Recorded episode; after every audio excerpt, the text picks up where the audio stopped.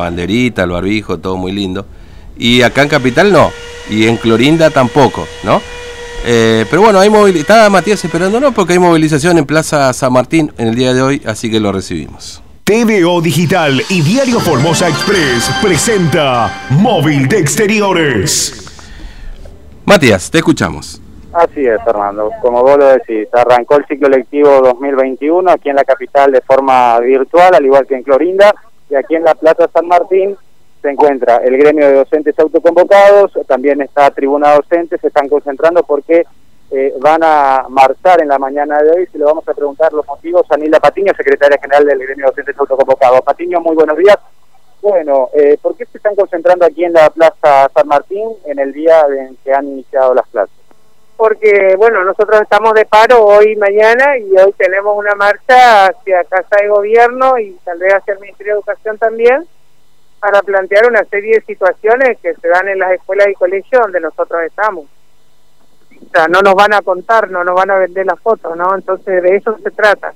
Claro, es un paro entonces de 48 horas en toda la provincia, ¿no?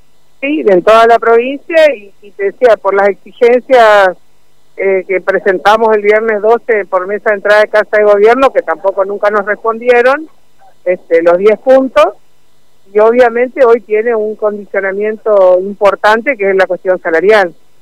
No podemos seguir con un salario mínimo ahora de 30 mil, porque la, gran paritaria que hicieron una gran farsa son, son 3 mil pesos, que la compañera hacen broma, dice eh, 100 pesos por día que nos alcanza un cuarto de pulpa, ¿no? Eh, es el salario mínimo, entonces nosotros decimos, no, el salario tiene que ser como mínimo 54 mil pesos porque estamos ya por debajo del valor de la canasta básica. Y encima cada vez al docente se le pide más, más dinero.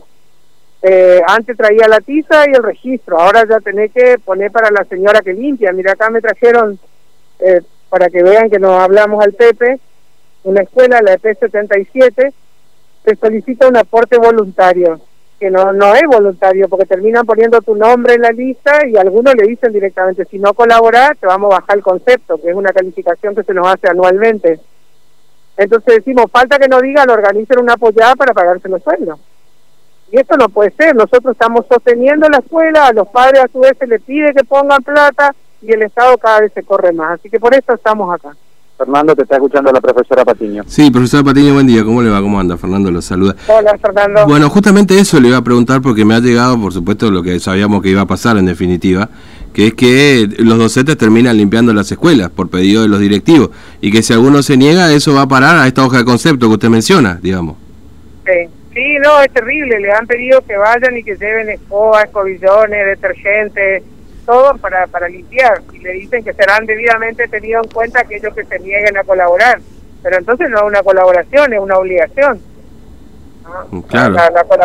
La, colaboración se supone que es voluntaria. Mm. Pero acaso no, no, no los militantes no limpiaron esto porque ayer hasta aplauso y todo pidió Infran, ¿no es cierto? los militantes el primero de marzo. Y se sacaron fotos algunas de estas organizaciones y demás.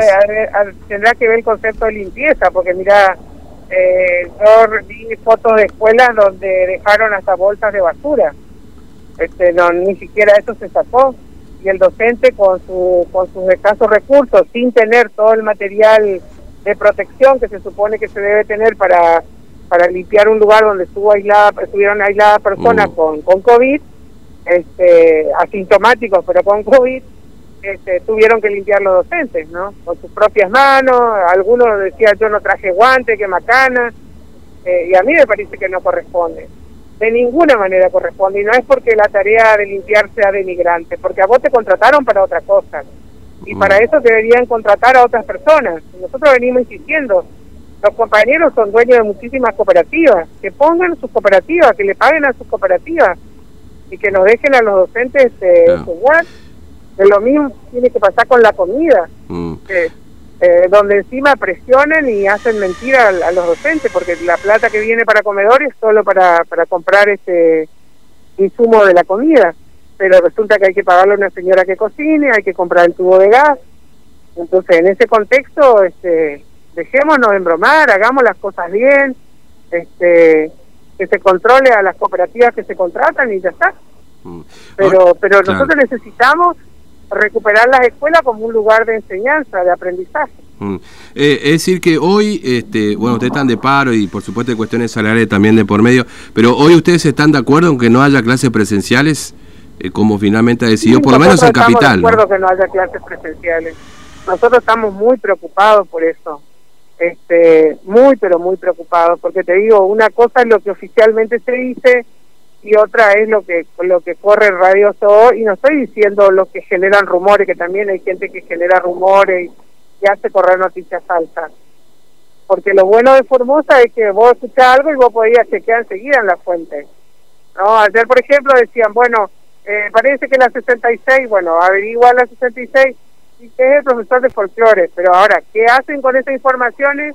Es profesor de folclore, pero él no tuvo contacto con nadie, entonces por lo tanto toda la escuela sigue, él solamente queda aislado. ¿Eh? eh ¿Viste? Cosas así.